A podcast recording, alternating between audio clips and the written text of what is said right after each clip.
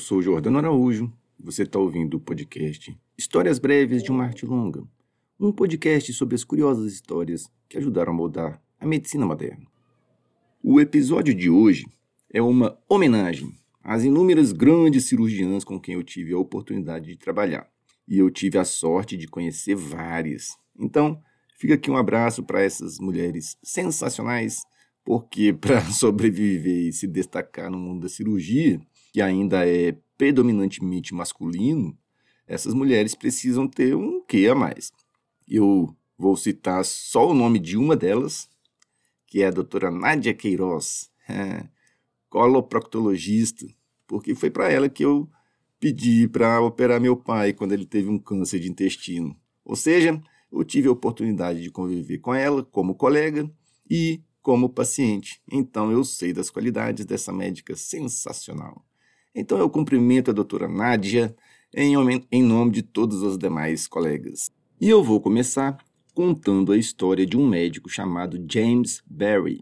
Esse cirurgião do exército britânico foi o primeiro médico do Império a realizar uma operação cesariana bem-sucedida na África, isso em 1826.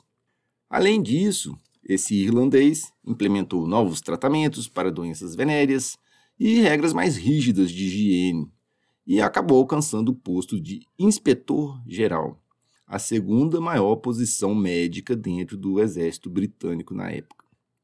Só que tem um pequeno detalhe. o Dr. Barry era, na verdade, uma mulher. É, isso mesmo. A Margaret Ann Bulkley mostrou desde novinha, desde criança, um grande interesse pelas ciências. Então, com a idade de 20 anos, ela decidiu né, estudar medicina. Só que tinha um problema. Nenhuma instituição, no começo do século XIX, aceitava mulheres como estudantes. Aí, com o apoio da família, ela tomou uma decisão radical. Criou uma identidade masculina e se apresentou lá na Universidade de Edimburgo, onde ela, ou ele, né, se formou em 1812. Um detalhe curioso é que durante o período em que ela serviu na África do Sul, havia muitos rumores sobre um possível envolvimento impróprio entre o Dr. James Barry e o governador da cidade do Cabo, o Lord Charles Somerset. Teve até uma corte marcial para analisar o caso, já que a homossexualidade era considerada um crime militar. Mal sabiam eles, né? Quando ela morreu, em 1865, a fraude, obviamente, foi descoberta e o exército acabou escondendo os seus arquivos, porque, obviamente, havia sido enganado durante 46 anos. É... Teve uma outra figura importante que foi desestimulada de seguir a carreira cirúrgica, simplesmente pelo fato de ser mulher. Foi a Virginia Apgar. É ela que dá nome ao índice de Apgar, que é aquela nota que você dá para o recém-nascido, né, variando de 1 a 10, lá na sala do parto. Ela seguiu a carreira de anestesista, porque o seu chefe na época, o Allen Whipple, é ele mesmo que dá nome à duodenopancreatectomia, que é uma operação na qual são retirados a cabeça do pâncreas e o duodeno. Então o Whipple falou para ela: Olha, você não vai se dar bem na cirurgia, vai lá estudar anestesia que é melhor para a mulher. Essa mulher era tão impressionante que foi uma das pioneiras na criação da especialidade da anestesiologia e inventou um monte de coisas interessantes. Sabe lá o que ela teria inventado se tivesse seguido uma carreira cirúrgica. Quando a gente olha para os dados do estudo Demografia Médica no Brasil, de 2018, feito pelo Conselho Federal de Medicina, a gente vê uns dados curiosos. Por exemplo, 77% dos dermatologistas do Brasil são mulheres. Na pediatria, elas são 74%. Na endocrinologia, 70%.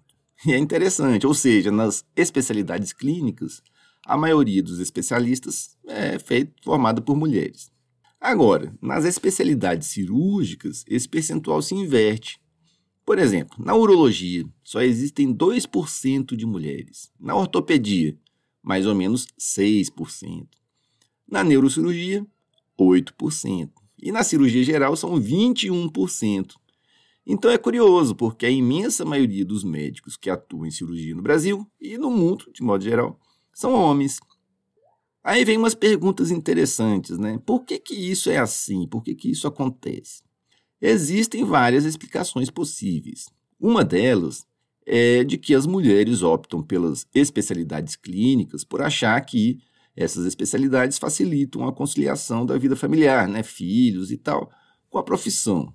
Outra explicação é que a mulher muitas vezes se sente desconfortável nos ambientes cirúrgicos, que são essencialmente masculinos e às vezes um tanto machistas.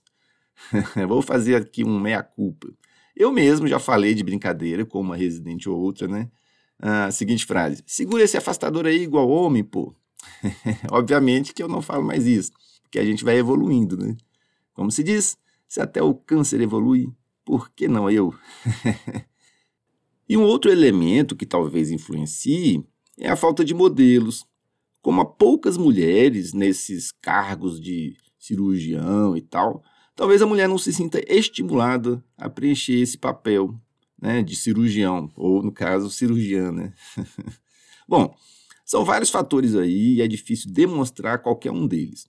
O fato é que a realidade vai mudando gradativamente. Por exemplo, dos médicos com menos de 29 anos em 2018, quase 60% já eram mulheres. Hoje existe até uma seção lá no Colégio Brasileiro de Cirurgiões dedicada especificamente a lidar com essa questão da mulher cirurgiã, o que ajuda a levantar o debate. Isso é bem interessante. Aqui no Brasil, existe o caso da famosíssima Angelita Rabrigama, cirurgiã coloproctológica pioneira no Brasil. Uma notícia legal nesse ano muito doido aí de 2020, né? Foi que ela teve alta depois de quase dois meses internada na UTI por causa da Covid-19. Essa paraense entrou na Faculdade de Medicina da Universidade de São Paulo em 1952 e decidiu se especializar em cirurgia, numa era em que não havia nenhum, nenhuma mulher cirurgiã formada pela USP. Ela foi uma pioneira mesmo. E aí ela se dedicou muito e recebeu inúmeros prêmios ao longo da carreira e é hoje uma grande referência da cirurgia brasileira. Aí, mulherada, ó o modelo aí, ó. Teve um artigo bem legal publicado agora em julho de 2020, é, quentinho, na revista JAMA, que trata desse assunto específico. O título é O status atual da mulher na cirurgia: Como influenciar o futuro? E eu sugiro fortemente que você leia, principalmente se for uma estudante de medicina que está pensando em enveredar pela carreira cirúrgica. Eu vou deixar a referência lá na descrição do episódio, acho que vale a pena. Eu vou ler aqui só a conclusão do artigo, que é bem legal. Então, abre aspas. Embora a equidade no local de trabalho cirúrgico tenha progredido, a disparidade permanece. A pesquisa na última década revelou aspectos da disparidade de gênero e prováveis causas subjacentes detalhadas. Mas ainda há muito trabalho para nossas sociedades profissionais e instituições e o campo cirúrgico como um todo para atuar nas questões mencionadas. Aplaudimos as sociedades e instituições que implementaram iniciativas e estão acompanhando o progresso em um esforço para retificar a disparidade de gênero. Nós encorajamos todos dentro da comunidade cirúrgica para se envolver ativamente nesse esforço. Criar um ambiente no qual as mulheres possam contribuir, prosperar e ter sucesso de forma otimizada beneficiará as organizações, a comunidade, futuras gerações de cirurgiões e, o mais importante, positivamente afetar o cuidado dos pacientes. Fecha aspas. É isso aí, concordo totalmente. Ah, então, você que está ouvindo aí, considere esse episódio aqui do podcast Histórias Breves de uma Arte Longa uma pequena contribuição nesse processo de naturalizar a presença da mulher na cirurgia. Por hoje é isso. Obrigado por ouvir e espero que você tenha gostado. Se você gostou, conte para um amigo.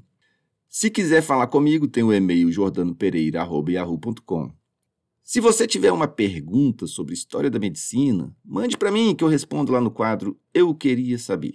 Se eu não souber a resposta, pesquiso para você. Então é isso. Até o próximo episódio.